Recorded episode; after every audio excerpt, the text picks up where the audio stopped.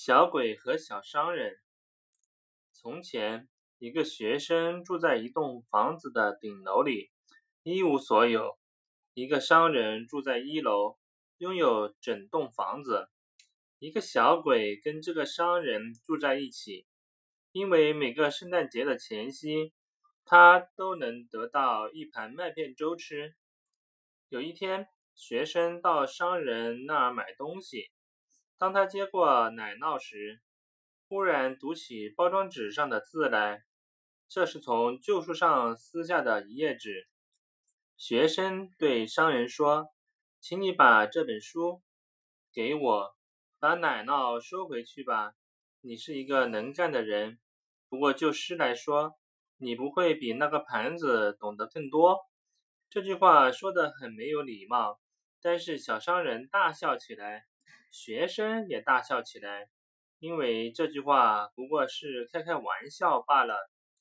小鬼对学生要那本破书觉得很奇怪。晚上，他来到那间顶楼，从钥匙孔里看到学生正在读那本破书，书中冒出一根亮晶晶的光柱，变成了一棵大树，它的每片叶子都很新鲜。每朵花儿都是一个美女的面孔，每一个果子都是一颗明亮的星星。小鬼说：“我倒很想跟这学生住在一起。”接着他又理智地考虑了一下，叹了一口气：“这学生可没有粥给我吃。”所以他又回到小商人那里去了。从此，只要顶楼上一有灯光射出来，小鬼就上去。每当从那个小钥匙孔中朝里面望的时候，他心中就涌起一种很幸福的感觉。